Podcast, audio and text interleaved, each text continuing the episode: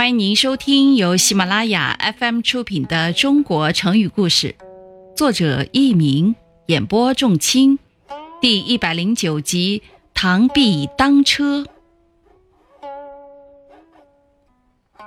春秋时，鲁国有个贤人名叫颜和，被魏国灵公请去当太子垮贵的老师。颜和听说垮贵仗着父亲是一国之君。整天作威作福，蛮不讲理。言和感到教育这样一个学生十分困难，不知如何是好。言和到魏国后，他先去拜访魏国的大夫瞿伯玉，请教如何才能教好垮贵。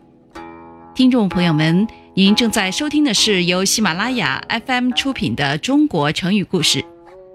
瞿伯玉回答说：“言和先生。”您先来问情况是对的，您想教好太子，确实很难办到啊。他进一步分析说：“这样，我举个例子说吧。螳螂自不量力，自己跑到马路上来，举起双臂来阻挡前进的车轮，结果是可想而知的。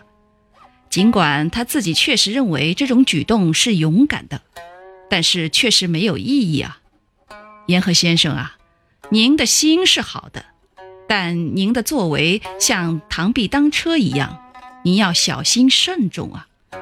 有些事情不是您一个人能解决的，您还是好自为之吧。